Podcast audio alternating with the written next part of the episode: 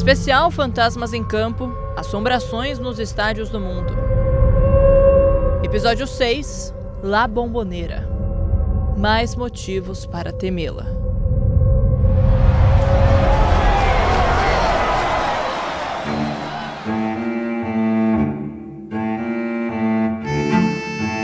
La Bomboneira pode ser descrita como a catedral do futebol, pois é a La Casa de Dios, por ser o estádio mais identificado com Diego Armando Maradona, é o Dios do futebol. Ao menos para os hermanos. Também pode ser considerada um matadouro, pois o eco das 50 mil vozes vorazes de seus íntios funcionam como um moedor de carne.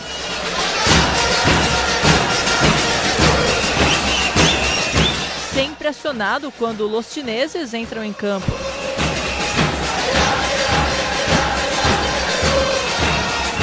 Mas não é errado nominar o Caldeirão de Necrópole, pois é o lar definitivo de muitos torcedores que decidem em vida que é neste altar do futebol mundial que querem que suas cinzas sejam dispensadas.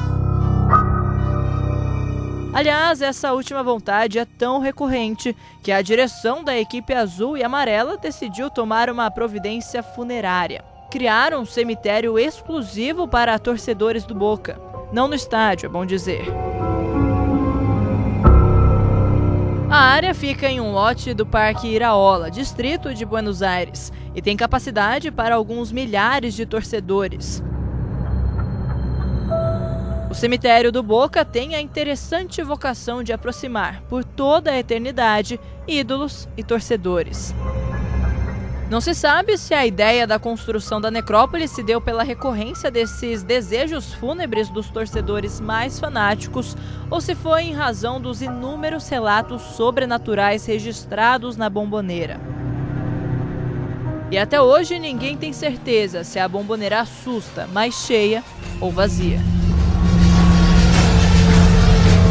Nos corredores dos vestiários constam frases de adversários do Boca sobre suas experiências assustadoras em campo. Aliás, uma delas é de uma figura muito conhecida da torcida brasileira. O protagonista do tetracampeonato mundial da seleção, Romário, que sacramentou: La Bomboneira é o mais próximo do inferno.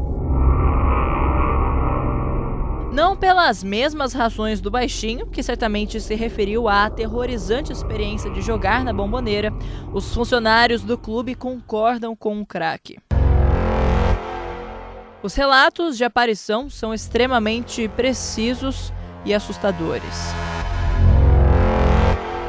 Um auxiliar do time de basquete do Boca, Federico Retoni, em entrevista ao periódico Olé, afirmou: em uma noite, estava arrumando a roupa dos jogadores. Saí para fumar e vi um senhor de traje cinza, que logo desapareceu.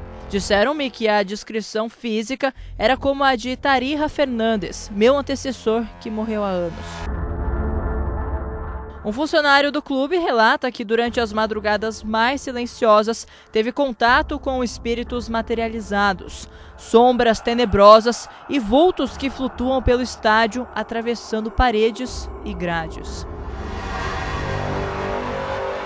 Alguns desses fantasmas são habituais na bomboneira, mas não são exatamente exibidos e, tão logo percebem que estão sendo observados, desaparecem.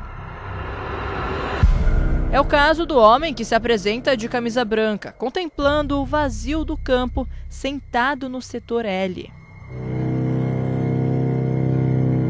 Também há uma noiva fantasma que perambula pelos corredores escuros da cancha. Segundo o relato obtido junto ao Olé, ainda há um garoto que veste branco e azul e que brinca atrás das arquibancadas.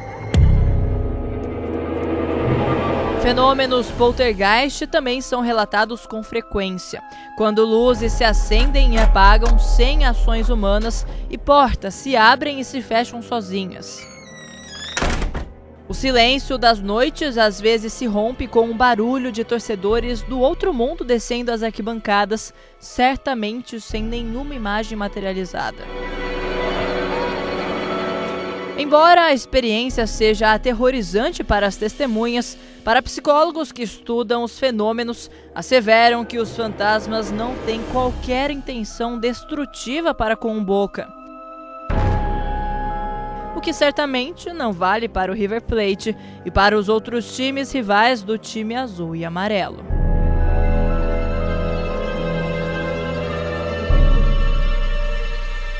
Esse foi o sexto episódio do especial Fantasmas em Campo Assombrações nos Estádios do Mundo.